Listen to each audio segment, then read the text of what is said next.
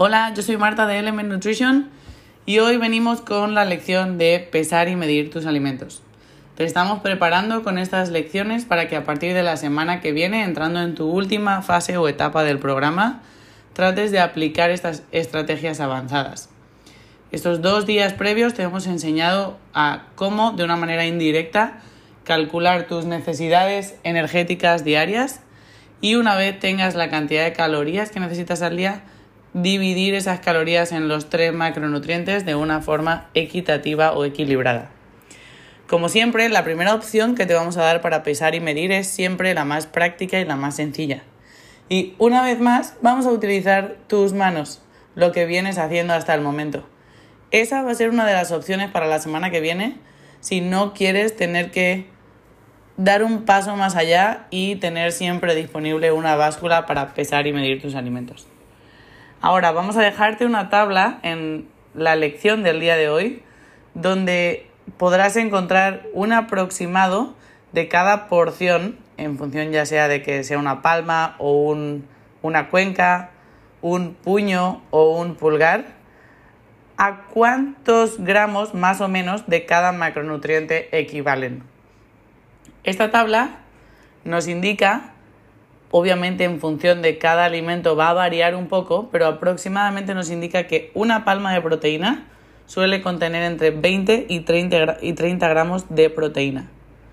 Un puño de vegetales no nos importa, porque los vegetales siempre queremos tenerlo en nuestro plato, pero no lo vamos a contabilizar como un carbohidrato al no ser lo suficientemente denso en carbohidratos. Una cuenca de la mano de carbohidratos va a equivaler a entre 20 y 30 gramos de carbohidratos. Y por último, un pulgar de grasa va a equivaler entre 7 y 12 gramos de grasa. Vamos a dejarte esta tabla por escrito para que siempre tengas presente cuánto aproximadamente contiene cada una de las medidas de manos. Ahora, una vez más, volvamos al ejemplo del cálculo que hicimos para mis necesidades de energéticas o de ingesta energética diarias. Mis necesidades, Coach Marta.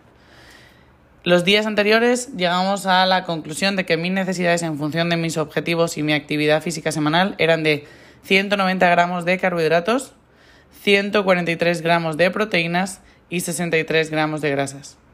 Si yo utilizo esta información y la información que te estamos dando en esta tabla de medidas de la mano, tengo que necesito consumir 190 gramos de carbohidratos, sé que cada cuenca de la mano me va a dar entre 20 y 30 gramos de carbohidratos. Puedo encontrar un número intermedio y dividir esos 190, 190 gramos entre 25 gramos que contiene cada cuenca de la mano de carbohidratos. Eso me va a dar un consumo total diario de entre 7 y 8 cuencas de la mano de carbohidratos densos o inteligentes. Voy a hacer lo mismo con las proteínas. Necesito 143 gramos y sé que cada palma de la mano me va a dar entre 20 y 30 gramos. Esta vez, solo por el hecho de que yo busco aumentar mi cantidad de ingesta de proteína, voy a tomar el número más pequeño para dividirlo entre el número más pequeño. Si divido esas 143 o esos 143 gramos entre 20 gramos que puede tener cada palma de la mano, voy a obtener un total de 7 palmas de la mano de proteína que tengo que consumir a lo largo del día. Por último, voy a hacer lo mismo con las grasas. Necesito consumir unos 60 o 63 gramos. Lo voy a dividir entre un número intermedio entre 7 y 12, tal vez 10 gramos que puede contener cada pulgar. Y necesito un total de 6 pulgares de grasa al día. Ahora, tengo ese 7, 7, 6.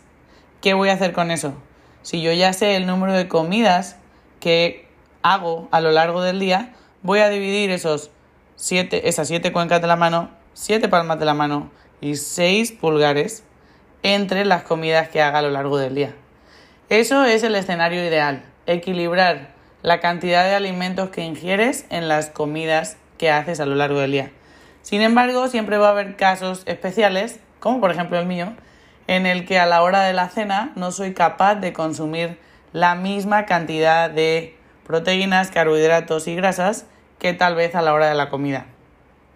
si ese es tu caso, trata de prepararte para el éxito consumiendo el mayor cantidad de proteína, grasa y carbohidrato en aquellas comidas en las que sientas que eres capaz de consumir un poquito más. Es decir, acerca tu contador a lo que necesitas total a lo largo del día en esas comidas en las que tal vez eres más propenso a comer y equilíbralo un poco con el resto de comidas de tu día.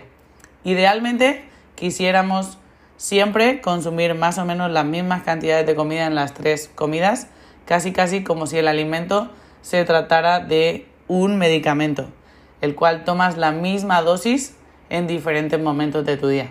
Sin embargo, siendo realistas, tal vez esto no se acomode a tu vida real o diaria.